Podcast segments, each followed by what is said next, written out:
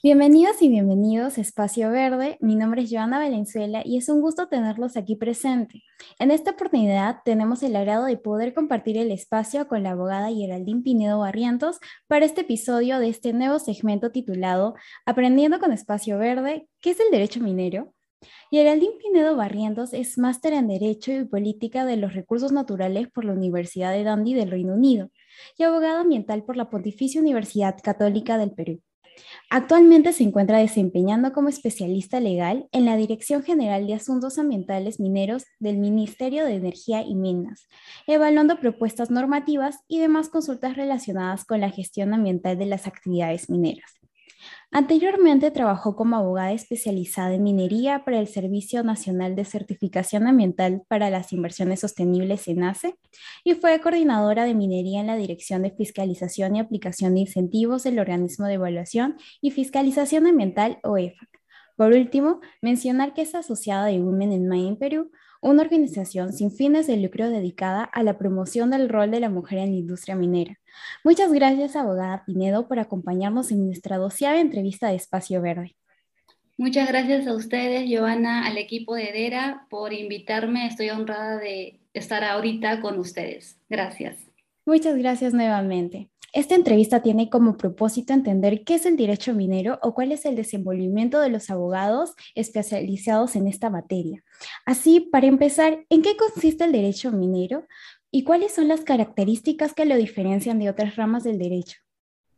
Bien, mm, para definir el derecho minero en palabras sencillas es, podríamos decir que es aquella rama o área especializada del derecho que va a regular todos los aspectos que pueden estar involucrados para llevar a cabo un negocio minero.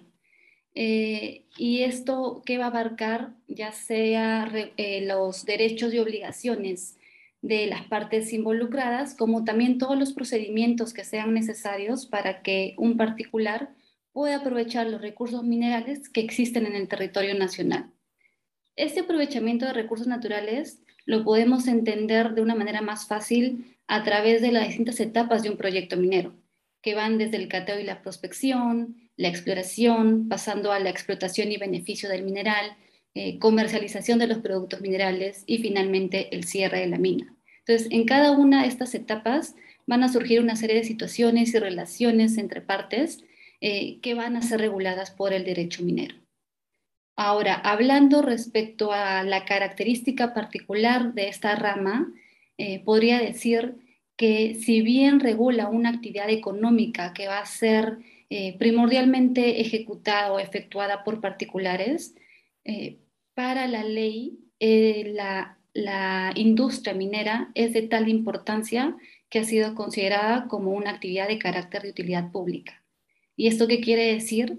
Que el desarrollo de la industria minera va a procurar un beneficio común para todos los peruanos y es por eso que el Estado va a ejercer un rol promotor de la inversión en la industria minera. Esta característica particular va a acarrear en sí otras situaciones que por lo general no se van a ver en otras ramas del derecho. Y es que nos vamos a encontrar con eh, esta situación bien particular en el que van a encontrarse super, digamos, a contraponerse dos derechos de propiedad va a haber dos dueños, dos distintos dueños sobre un mismo espacio. ¿Y por qué ocurre esto? Porque vamos a tener por un lado el dueño del terreno o área superficial y por otro lado el dueño del recurso mineral que existe debajo de esa área superficial. Y ahí no queda la cosa, eh, porque al final esa propiedad sobre el recurso mineral, el Estado lo va a transferir a otro particular e inclusive una vez transferida esta propiedad minera, eh, no es que eh, la empresa minera, en este caso, quien va, quien va a tener este, este derecho de explorar y explotar el recurso mineral, no es, que, no es que tenga un derecho absoluto, tiene que cumplir una serie de requisitos y condiciones para poder mantener ese derecho. Entonces, como vemos, existen estas particularidades en el derecho minero que lo que genera es un alto flujo de relaciones jurídicas entre Estado y, y particulares para el aprovechamiento de los recursos minerales. y que puede llegar a ser eh, aún así más complejo teniendo en cuenta que el Estado debe procurar eh, y velar por los derechos de todos quienes lo conforman, no solamente del sector privado, sino también de la sociedad civil y muchas veces ambas partes, sector privado y sociedad civil, tienen intereses contrapuestos, ¿no? Esto lo vemos en las noticias, en medios de comunicación muchas veces, que eh, pueden surgir paralizaciones, suspensiones del proyecto minero por oposición de comunidades afectadas. Creo que resume eso bastante bien lo que implica el derecho minero y sus características particulares. Eh, sí, muchas gracias. De lo que usted ha mencionado, es evidente la relevancia del derecho minero, sobre todo considerando a Perú como un país minero. Asimismo, de allí se puede colegir temas como desarrollo sostenible, recursos naturales o participación ciudadana. Y en ese sentido, ¿cuál es su aplicación práctica? ¿Cómo es el día a día de los abogados que se especializan en el derecho minero? A ver, en grandes rasgos es básicamente el de asesorar en cada etapa de un proyecto minero que ya la había mencionado anteriormente. Eh, en el país, el cateo y la prospección son libres, o sea, no se, no se requiere de un permiso para poder ejercerlas, ejecutarlas, eh, por lo que se podría decir que el asesoramiento de parte del abogado va a comenzar con la obtención u otorgamiento de la concesión minera, que es lo que va a facultar al titular poder explorar y explotar los recursos minerales. Y eh, digamos que el asesoramiento va a terminar con la obtención u otorgamiento del certificado de cierre de la mina. Ojo que he dicho obtención y otorgamiento porque va a depender eh, de los intereses que se encuentra defendiendo el abogado, eh, ya sea por parte de la empresa privada o el abogado que está eh, desempeñándose dentro del sector público, ¿no?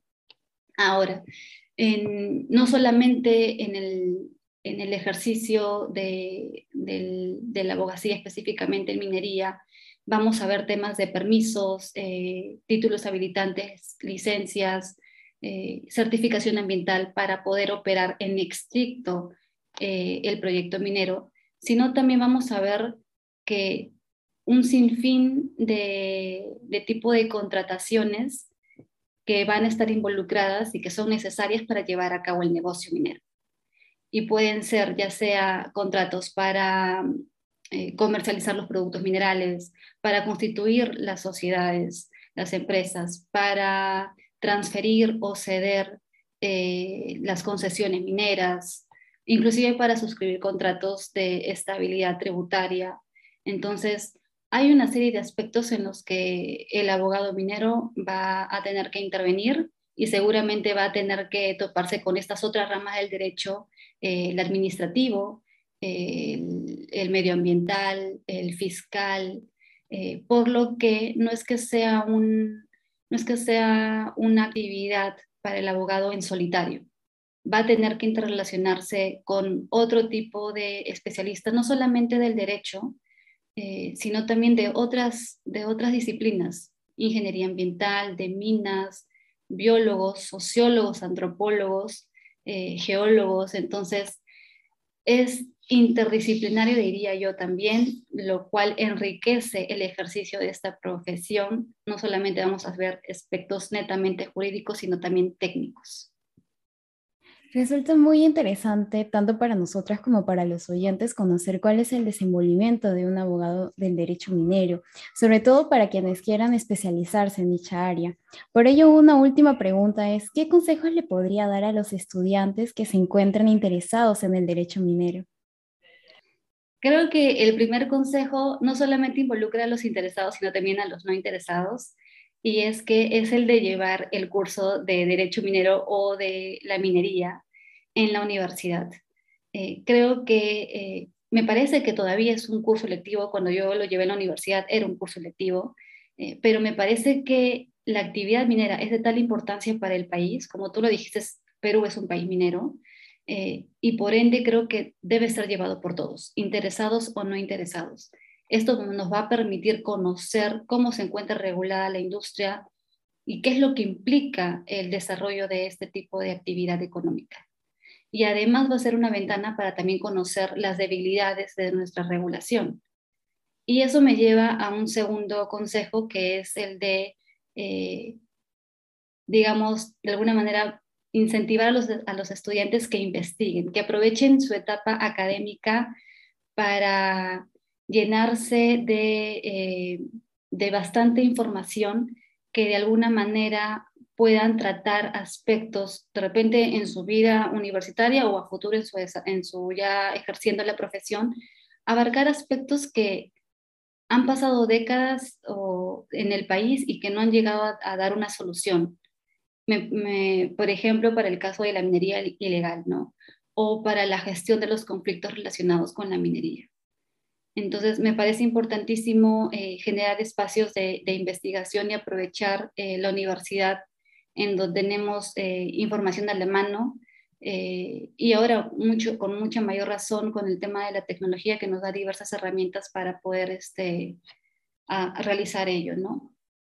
Un tercer consejo que me parece también importante y siendo yo asociada en WIN Perú es el de que ustedes también puedan formar parte de redes o de organizaciones, asociaciones, inclusive internacionales. Ahora por el tema de la virtualidad que se ha hecho más presente, eh, creo que es mucho más fácil que puedan también contactarse con estas redes internacionales en las que no solamente se van a, van a ayudarse para recopilar información y mayor conocimiento en la materia, en lo que es el derecho minero, sino también, y me parece importantísimo, el de poder desarrollar habilidades blandas, a través de estas plataformas también van a poder eh, generar visibilidad de sus perfiles.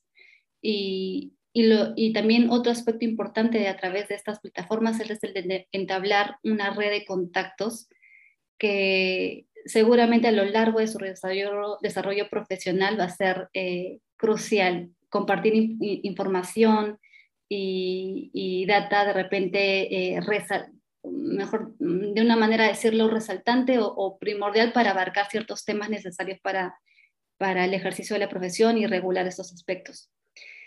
Y un último consejo que quisiera darles es el de, eh, si tienen alguna oportunidad para ir a campo, hacer trabajo de campo, que lo aprovechen.